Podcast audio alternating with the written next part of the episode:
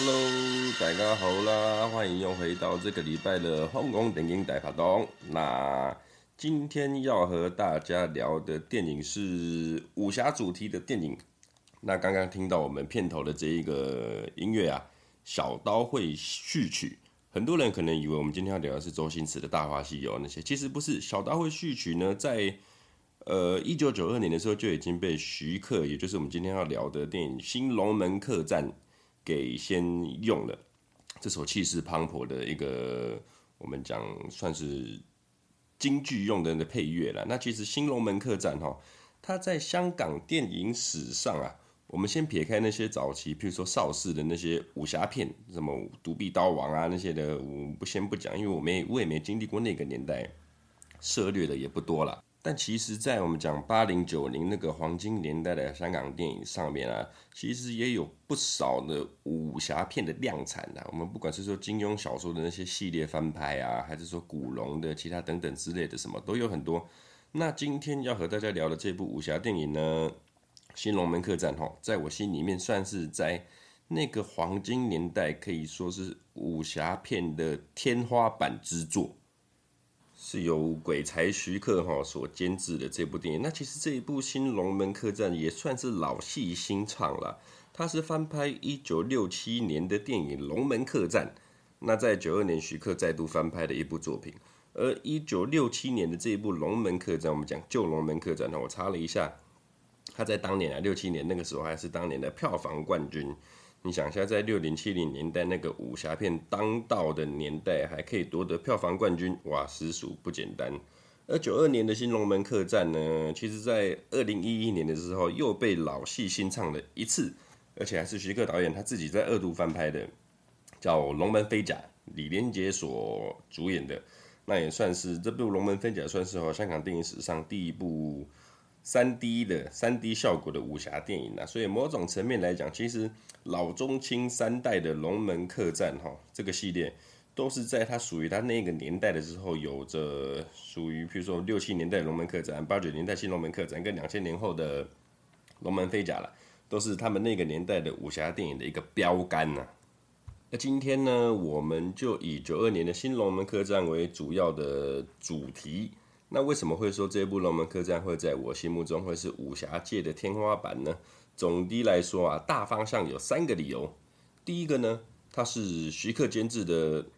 那个它的宏观面，譬如说我们讲场景，它在真的沙滩上面取景，然后拍摄，整个剧组特别跑到了甘肃的中国甘肃的沙漠去拍摄，哇，那个风景真的是很逼真又很漂亮。然后它的配乐啊。也很大量的使用很多我们的中国传统乐器，琵琶啊等等的那种传统配乐，像是片头你听到那个小刀会序曲就很磅礴、很气势。那整个电影配乐的效果哈，真的你就会让你很能跟着那个剧情啊一直陶醉下去。再来我们讲剧情拍摄的运镜，那这个就不用多做解释了，徐克的作品知道品质保证啦。那再来第二个理由就是，呃，陈晓东哇，武术指导陈晓东跟袁彬他们是。这部片的武术指导，那香港其实一直以来都有不少很有名的武术指导，而且都是红到好莱坞等级去的武术指导。譬如说袁和平八爷，他袁家班哈，除了在早期的邵氏电影的武术指导之外，他之后甚至红到好莱坞去做骇客任务的武术指导嘛，这些的。那或者像是譬如说我们洪金宝跟成龙他们的洪家班、陈家班，那就是以比较现代武打，然后节奏可能快一点。又带一点笑料啊，他们这种风风格也是闻名世界的啦。这样子讲，那这一部《新龙门客栈》的武术指导陈晓东，陈晓东导演哈，他的武术指导的风格算是比较适合做武侠电影的套路啊。因为他的，譬如说我们讲边招啊、套招之下，或者是他的呃威亚，就是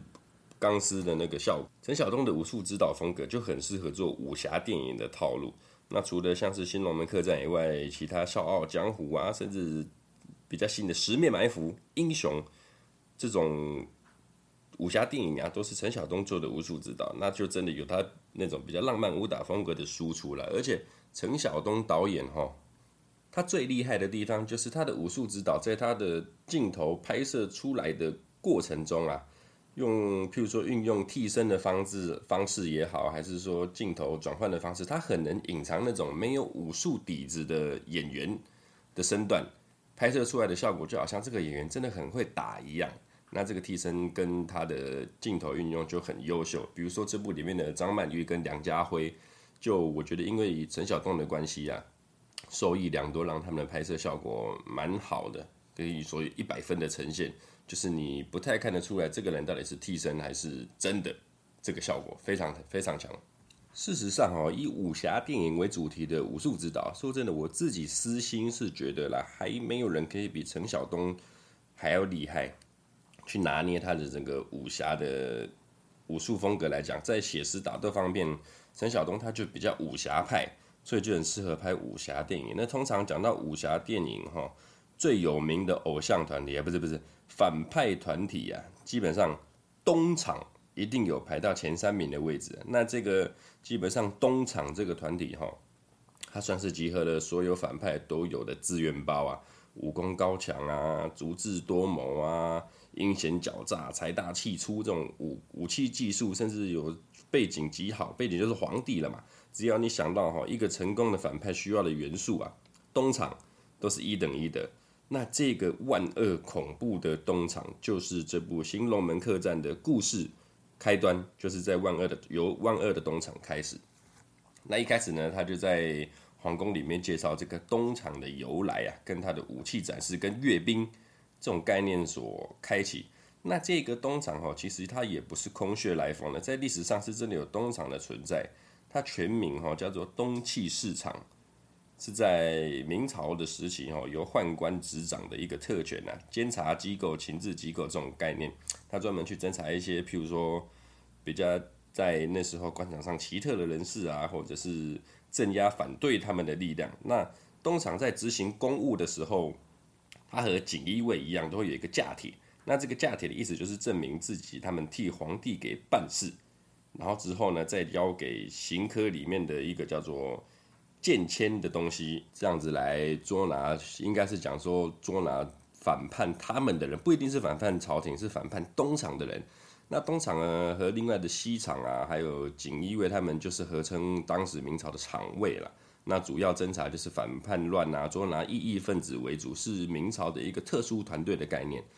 那之后，其实在很多的影视作品啊，或者是小说当中，就很又强大的所谓东厂的恐怖跟实力。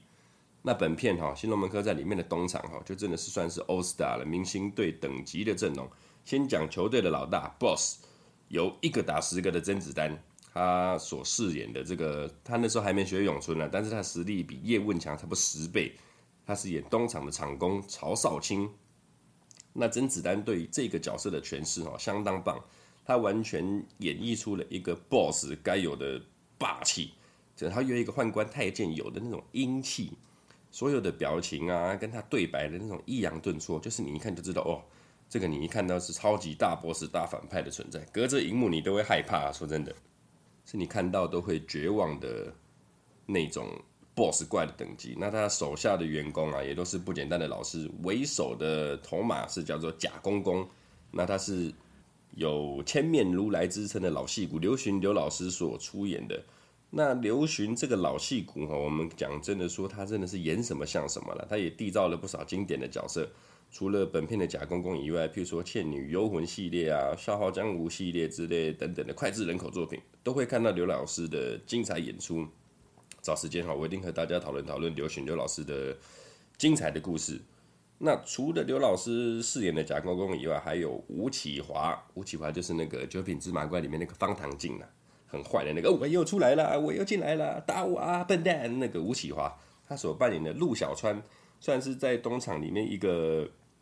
出谋划策，我们讲自地担当了，而且他行事比较阴险，那他善于使用远距离武器，像是飞针啊、飞镖啊的这种高手。那第三位呢，算是武力担当，但是行事有点草莽的，他名字叫朝天，那是由超级武打巨星啊熊欣欣所饰演的，没错，就是演鬼脚七的那个熊欣欣。那放眼望去，你看到、哦、老大甄子丹。三巨头刘巡、刘老师、吴启华跟熊欣欣这个东厂的阵容啊，说真的，他一定可以每年都杀进季后赛，还拿到分区冠军的这种实力。而故事的开端呢，就是在这个万恶的工厂啊，他们正在准备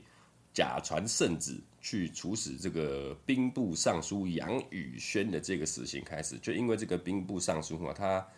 启表上奏皇上了，就是说要建议皇帝废除这个东厂，而导致曹公公生气的，他必须他生了个大气啊，他气到不行，决定要铲除异己。不仅处死了这个兵部尚书杨大人，还将他一家人满门抄斩。九族啊，诛诛他九族，但是老谋深算的曹公公哈，也就是甄子丹所扮演的这个曹公公，他除了满门抄斩杨大人一家以外，他还略施了一个小计谋，就是他故意留下了杨大人一对儿女，呃，应该是八岁到十岁之间的，我也不晓得，反正就是一个姐姐姐姐跟弟弟，实际年龄电影里面也没有讲。那反正他就留下了这对姐弟之后呢，他故意把他们留他们两个性命，然后把他们发配到了边疆。发配到边疆的原因，并不是真的要他们去边疆去做我们讲所谓真的发配边疆的概念，它其实哈是要引以他们为诱饵啊，以这对姐弟为诱饵，引出这个兵部尚书杨大人的亲信禁军八十万教头周怀安的出现，准备连周怀安一起干掉，才能把所谓杨大人他这个兵部尚书的命脉、他的军脉啊给斩草除根。那这一个周淮安呢，他就是由前面影帝梁家辉所扮演的。那有趣的是哈，梁家辉其实他已经不是第一次做禁军教头了。除了这一部的周淮安以外，他在呃《水浒传英雄本色》中扮演的那个豹子头林冲啊，也是八十万禁军教头。那这一部《水浒传英雄本色》哈，也是一部好作品，徐锦江啊、刘青云、王祖贤、单立文等等。但今天呢，我们还是先讲周淮安啊，毕竟《新龙门客栈》嘛。这个周怀安哈，在电影里面人设啊，就是武功高强啊，讲道义、讲义气、足智多谋。简单来说哈，啊，能文能武又英俊呐。那这么好的一个男人呢，当然他背后也有一个深爱的女人呐。这女人还不是一般的女人哦，是一个武功高强的侠女。那是由林青霞所扮演的，叫做邱莫言。这个邱莫言哈，她就是一个就算是周怀安的的情人啊，那她也是武功高强。所以他就被周怀安先派当成先锋部队来解救这对姐弟的先锋部队。那当然嘛，一个人的能力有限，所以周周莫言呢，他就用雇佣兵的方式，就是用钱、啊、去雇佣了几个江湖草寇来帮忙。所谓草寇哈，其实就是山贼或者是盗贼的一个概念。他基本上是有点武功、有点功夫的。那在江湖上，其实也是以钱财为优先的江湖人士。那有的草寇呢，基本上他原本是忠良的啦，然后是被陷害呀、用计才落草为寇的江湖高手。我们举凡《水浒传》来讲，就有很多的高手哈，比如说林冲啊，还是说秦明、关胜这些，他们也都是忠良之后，然后被陷害之后才去上山当流氓的啦。所以其实不一定当草寇的就一定是坏人。啊，邱莫言就在这边雇佣了由袁祥仁跟任士官所扮演的铁竹跟鹤虎。为他们两个为为主的一群江湖好汉呐、那来帮忙他们一起解救杨大人的儿女嘛。那当然，邱莫言他因为也是由周怀安安排先去救小朋友的先发部队。那刚才讲到哈，人事官、袁和平啊，不是袁和平啊，袁祥仁，他们也都是香港武打片里面很重要的角色，很重要角色之一。所以这一部《新龙门客栈》哈，其实。汇集了不少的香港武打的明星，那其中不乏哈是徐克的爱将，像这一部里面，可能那时候徐克也在拍黄飞鸿啦，黄飞鸿的缘故，所以这一部片里面的武打明星啊，很大部分都是跟黄飞鸿的演员有重叠的，像是刘巡刘老师啊、熊欣欣、任士官、甄子丹，他们也都分别在黄飞鸿电影里面演，比如说黄麒英啊、鬼脚七、辣男元素。啊，铁布衫的严振东这些角色，黄飞鸿的电影宇宙哈非常有趣，有机会后面也再来讨论。那剧情到了就是以邱莫言为首的这些江湖好汉，就准备要去大沙漠之间去解救这一对姐弟。那就在这一场救援行动之中哈，你会看到他以一个很快的武打节奏，很潇洒的武打节奏，快速的对招之下，马上就会让你知道每个角色他的武打风格跟他的个性，还有他那种角色鲜角色鲜明的那种。诠释啊，这一点哈，导演就做得非常好。当然，演员的优质发挥也是非常加分了。那就在这个第一场的儿童救援战哈，第一战第一回合就由邱莫言所代表的正派团队获胜，那成功的救走了这对姐弟。但其实呢，是曹公公啊用计故意让他们救走了小孩的，因为他发现哈，在这一场第一战第一胜当中，关键人物周怀安还没有出现。都是一些小喽啰啦，在他眼里是这样，所以曹公公他就打算放长线钓大鱼，先放走小孩，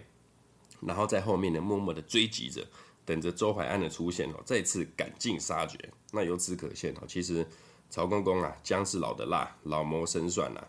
而在这第一段的救援任务中哈，虽然刚开头没多久，就已经非常厉害的体现出整部电影的那个电影配乐的强大。整个中国传统乐器的音乐啊，勾勒出沙漠、大漠的那种自然美景，然后再用宏观的镜头搭配出那那东厂演员他们的排场啊、服装设计啊等等每一样元素哈，都是一部一百分的电影里面必要的元素。而整个沙漠当中呢，就只有一家客栈，没错，当然就是龙门客栈了。本片的主角龙门客栈，而客栈的老板娘呢，就是由张曼玉所扮演的金镶玉。金老板娘，那这个金镶玉的角色个性跟人设哈，我个人觉得非常之强烈。毕竟你是要在一个荒野里面的边境客栈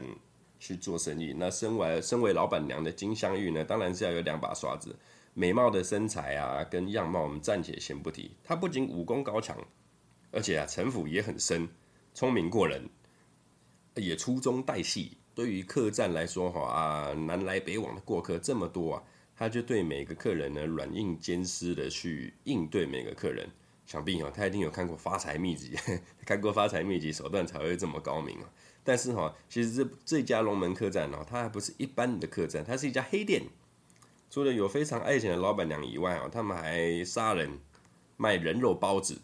对啊，就跟梁山泊的那个孙二娘一样卖人肉包子啊。那负责肢解肢解死尸做包子的，就是金镶玉。他的一个员工店小二，他是一个韃靼人，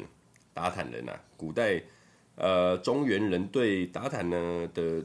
解释的意思啊，就是说哈，他们算是北部国界边线之外的那些游牧民族，各游牧民族的统称啊，那基本上就是以蒙古语为称为主的这些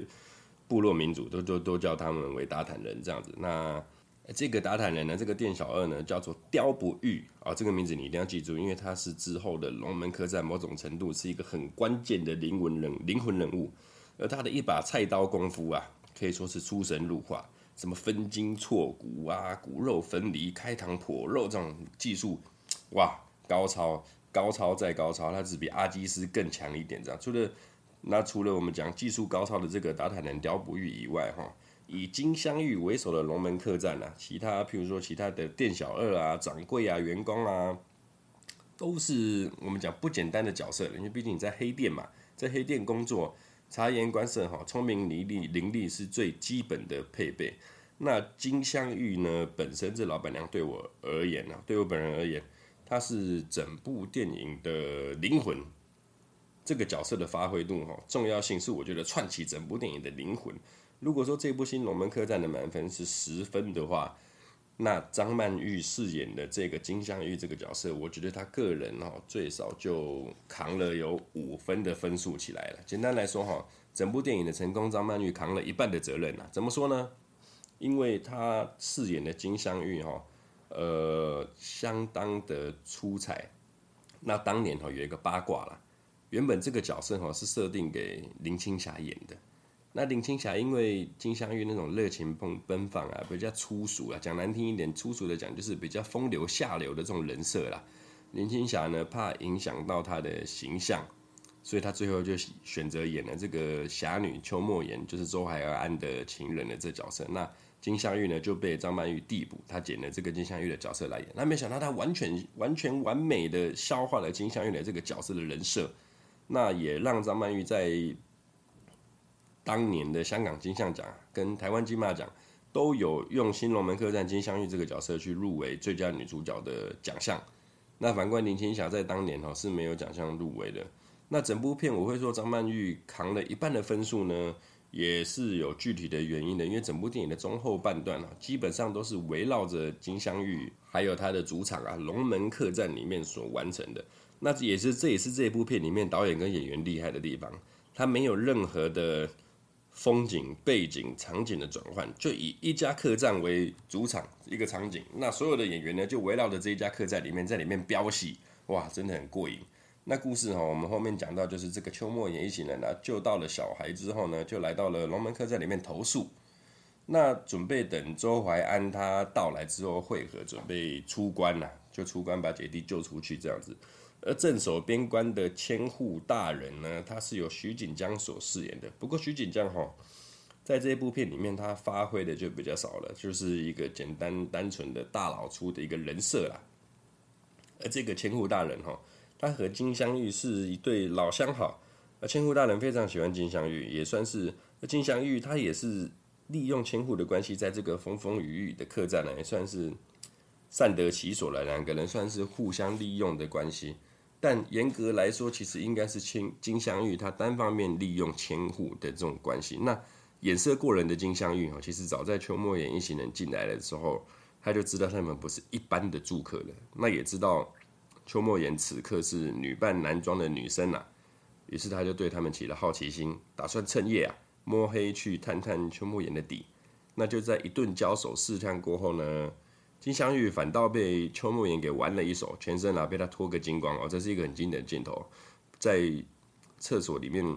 他在洗澡的时候，金镶玉就被林青霞给脱了个精光，然后困在了客栈屋顶上面。那也就在这个时刻让。金镶玉跟周怀安有了第一次的接接触，因为在这个时候，周怀安也刚好来到了客栈嘛。那金镶玉就在这个时候也对眼前的这个男人呢，毕竟英俊嘛，就有了好奇心，也有一点点那种一见钟情的感觉。那就在周淮安跟邱莫言一行人会合之后，周淮安就跟邱莫言讲说：“喂，此地不宜久留啊，这是一家黑店，我们要马上离开为妙。但是现在外面哦风雨交加，所以。”周淮安他就去找了金镶玉，去想打探听听看看有没有什么出关的路啊，还是说天气的变化之类的。但金镶玉呢，因为他知道，因为他对周怀安有点小情感嘛，但是他知道周怀安跟金香呃跟邱莫言、林青霞的这个情侣关系，他就有点嫉妒，故意呢就要去刁难周怀安。那刁难的这个过程之中哦，说时迟那时快啊，就在这个风雨交加的夜晚，不速之客杀到了，没错。就是以贾公公为首的东厂一行人啊，也来到了这个客栈，杀进了这个客栈。原来啊，贾公公跟陆小川他们这这行人作为先行部队，赶路来客栈去来做情报的搜索。那曹公公的人马呢，就在后面慢慢的大，毕毕竟大队人马嘛，就在后面慢慢前进。那就在贾公公进入这间客栈之后，就马上找到金镶玉，跟他解释说啊，我们一行人是商人呐，那。有没有什么陌生人来投诉啊？然后他还拿了钱，拿了百两黄金给贿赂金镶玉。那当然，金镶玉也知道他他他也不是省油的灯嘛。钱呢，他就先收下了，然后在暗地调查的这些人到底搞什么东西，他们真正的动机是什么了？这样子，那金镶玉就还在思考要如何探测两方真实他们的关系、利害关系啊，跟动机的时候，哈。东厂的人就已经先行出手，他派出两个手下去搜寻客栈。那这时候就很好玩，金镶玉哈，他看到了黑影，以为是自己的员工准备要先出手，黑吃黑了，赶赶快大叫。没想到员工出来就说：“哎，我们的人还在等你下定才动手啊，不是我们的人啊。”金香玉金镶玉才发现靠腰啊，是东厂的人。他这时候就说了一句金句啊：“妈，现在是什么世道？我们当贼的还要防贼，什么鬼啊？”这样子，我那时候听到这个台词，我一直笑出来。那那个时候。因为外面的风雨交加，天气不好的关系呀、啊，东厂派出去的两个探子就在屋顶上不小心被雷击而身亡了。那尸体哦，就马上也被客栈的人收回去，去去给那个刁不玉，就是那个达子去做人肉包子了。那因为雷击太大声的关系，其实东厂啊、客栈、客栈的人跟周淮安三方人马都知道，现在客栈。呃，其实已经有很大的问题存在了，是一个三方暗地交战的三角关系的。其实，那因为沙漠外面又风雨交加，所以变成是你所有的人都困在了这间客栈里面，不能离开。所以就在那一晚过后，隔天的用餐时间呢，所有的人呢就集合在这个客栈的大堂里面准备用餐。那这个时候呢，每一方就都我们讲各怀鬼胎了，想着要如何试探对方的这种心理的这种前哨战。那就在这种狭路相逢的瞬间，就刘巡刘老师饰演的贾公公，跟梁朝伟饰演的不是梁朝伟，对不起，梁家辉，梁家辉饰演的周怀安，在这边互相试探的这个前哨战哦，双方各自代表了双方的发言人，在这边我觉得他就秀了一波这一趴的对戏啦，我觉得是秀了一波，算是堪称演技教科书等级的一段镜头，言语对决的这种。对话的镜头，他们两个这种演技在互飙啊，这一段哈非常之经典，而且是无法言语的经典。你硬要揣摩的话，我觉得他他们两个在对戏的过程就有点像是《寒战》，你们有看过吗？电影《寒战》里面也是梁家辉跟郭富城他们在互相飙戏对峙的那一段有点相似。懂的人应该知道我在讲什么。哇，又是梁家辉啊，对，果然是影帝，很会跟人家飙戏。那这一段梁家辉跟刘巡的。互相试探、啊，皮笑肉不笑的这种对话哈，双方看似轻松的交谈，可是背后东厂跟邱莫言他们站在他们后面的两帮人马，紧张的要死，随时箭在弦上啊，不得不发剑拔弩张的这种准备。那撇开整部武打戏的精彩的武打戏的过程不讲，整部电影我觉得最精彩的镜头就是这一趴了，两方的这个对峙，然后谈笑风生的这个感觉，那就在两边。很高度紧张的对峙之下，又是金镶玉这个老板娘出来打圆场，然后还叫刁不义出来秀了一波这个烤全羊快速骨肉分离的高超的技巧技巧。那就在两方人马哈，在白天紧张的对峙之下，两边都决定兵贵神速，唯快不破。周怀安决定哦，今晚就想办法强行要带着小孩离开，去撤退。然后就他又去找了金镶玉，去找看看有没有什么密道啊，可以撤退什么？因为他知道龙门客栈是一间黑店嘛，所以一定有密道。那东厂这边呢，也打算要牵制周怀安一行人，因为贾公公哈，他就去找到金镶玉，就跟金镶玉讲了实际的目的，他就是要周怀安跟那些小孩啊。那贾公公知道金镶玉爱钱贪财嘛，就用了一千两黄金的这个天价，一千两黄金，我的老天爷，来贿赂金镶玉，让金镶玉哈。无所不用其极，想一个办法留住周怀安，再留住他一天就好了。因为隔天那个东厂曹公公的大军就会杀来了嘛。那金镶玉这边当然是有钱就先拿啦，然后就也暂时先答应了贾公公的要求。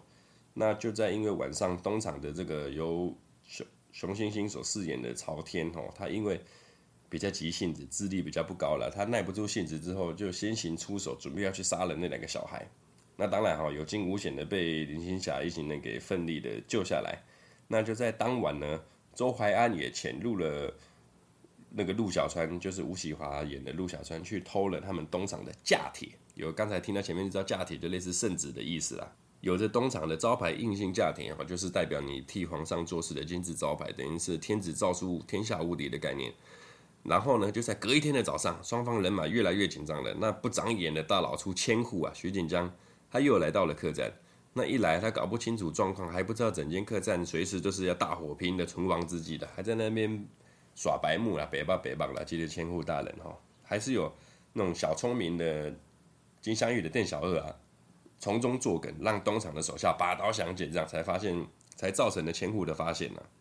然后就邱莫言就在这个时候进击啊，打蛇随棍上。把昨天偷来的架铁就给那个千户看，就跟千户说：“哦，你既然是镇守边关的人，那刚刚好，因为我们是东厂的人呐、啊，此行来的目的呢，就是要出关。但对方哦，好像是一个有问题、来路不明的一行人哦，就叫千户去盘查他们。那你这个，我到时候会跟皇帝禀报，会给你奖赏啊。这样，那这千户大人听到这个之后，马上他就很开心的要升官了嘛，就马上去盘查他们。那。”这个举动哈，就让贾公公慌了。哇，你现在做菜的够变俩菜了，我们瞬间角色互换了这样子。千户大人哈，他就拿着他的那个悬赏通缉令出来啊，走走过去，就看着看着，哎，奇怪，怎么梁家辉你看起来你有点像周怀安，因为你是好像是通缉令上面的人哦。那没想到这瞬间哈，金镶玉又出手帮忙，他一溜烟哦，很快速的偷偷涂改了那个悬赏令，硬是把悬赏令下面加了一颗字啊。那这颗痣呢，刚好就是我刚才讲东厂朝天鬼脚七啊，他脸上的那一颗痣的位置。那他这一波神操作哦，果然就让千户的大军把焦点啊都放在东厂一行人上面，去把他们还把那个熊欣欣所饰演的朝天给绑起来的，这样子真的是神操作。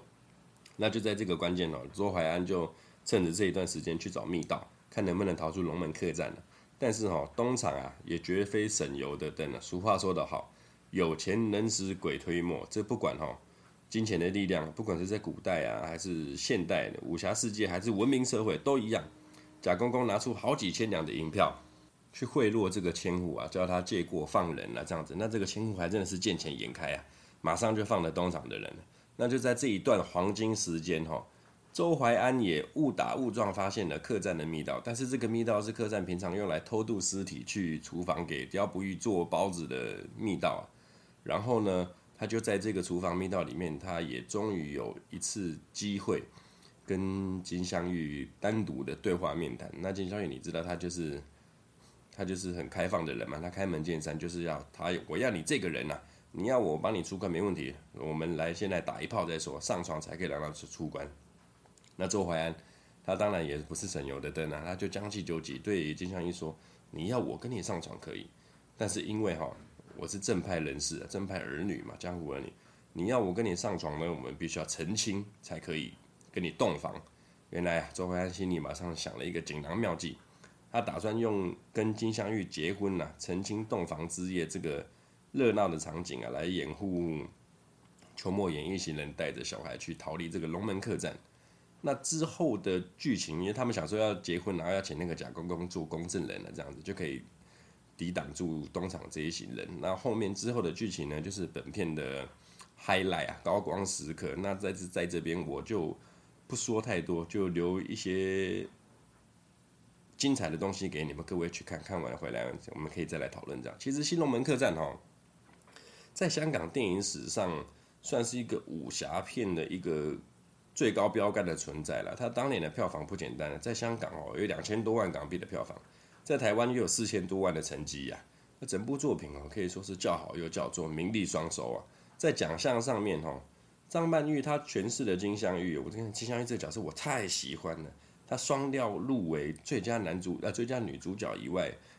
然后这部《龙门客栈》啊，他当年还入围了一一狗票奖项啊，譬如说最佳摄影啊、最佳美术啊、最佳造型啊、最佳武术指导等等的。那这个就其实就根本就呼应了前面我说与席克监制为首的这种，不管是导演的摄影团队、美术造型摄影跟陈晓东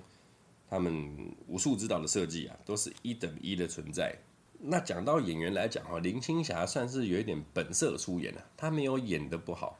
就是说她不是演得不好，但是她也没有演得特别出色，而且她在拍摄这部戏的时候，其实她没有完全的拍完，因为她拍到一半的时候，你知道这种武侠电影，大家拍戏都很认真嘛，她就太因为太认真了，所以有点失误的关系受伤，眼睛受伤，那那时候好像她怕会有很。很恐怖的后遗症什么，就先赶快回香港去比较，因为他们在沙漠嘛，在甘肃拍摄，他就赶快回香港先去做治疗眼睛，所以到后面很多的武打镜头都是由替身所替他完成的。所以林青霞在里面其实没有特别出色，就是一个很特别的一个这种及格边缘的角色了。那反观哈，其实我觉得梁家辉跟刘巡刘老师还有甄子丹，他们在这部片，他们对于角色的消化。他们那个演绎自录的那种都会很厉害，非常出彩，不愧都是影帝级的演员了。像梁家辉的周怀安，他就有演出那种呃悲情英雄的那种，可是他又很大义的这种感觉。那刘巡的贾公公跟甄子丹的曹曹公公，他们那种反派的霸气啊，跟那个表情的细腻哦，真的我觉得非常强。他们真的是演绎的很好。甄子丹其实，在那个时候就很会演戏了，只是没有什么机会让他去做发挥。一直到十年后，他演了叶问之后，才整个爆炸性的那个爆红了。那但是在那时候，其实对我来讲，确实是演第一级的演员演员了。那但就如开头所讲，整部片演员来讲最出色的，当然就是最好的，就当然就是张曼玉了。非常推荐各位听众朋友哈，在观赏这部《新龙门客栈》的时候。你一定要好好的欣赏张曼玉在这部电影里面所饰演的这个金镶玉的这个角色，真的完全是 MVP 等级的存在啊！那我目前预计啦，这礼拜跟大家聊《新龙门客栈》嘛，那下礼拜我的计划是和各位再聊聊二零一一年徐克在以这个故事情节之下二度翻拍的《龙门飞甲》是李连杰跟周迅主演的。那想和各位聊聊哈，两部将近差了十年的电影，他们又再度翻拍的作品，来聊聊徐克导演相差十年之后在诠释的作品有什么不同，有什么不一样这样子。但是可能我个人觉得呢，因为《新龙门客栈》已经是第一名无法动摇的等级的，那可能我们会比较比较一些。各个不一样的地方，到时候下个礼拜我们再我们再来聊一下这部《新龙门飞甲》。那这个礼拜的《新龙门客栈》哈，你们各位去看的时候，切记一定要把它看到最后面最结局，绝对是你意想不到的结局，非常之精彩，非常之亮眼。那金镶玉跟周淮安他们就是之后的故事呢，也会在二零一一年的《龙门飞飞甲》继续的演出了。那这个礼拜就先。暂时到这边，那跟各位介绍的这个就是《新龙门客栈》九二年徐克监制的作品，谢谢大家，拜拜。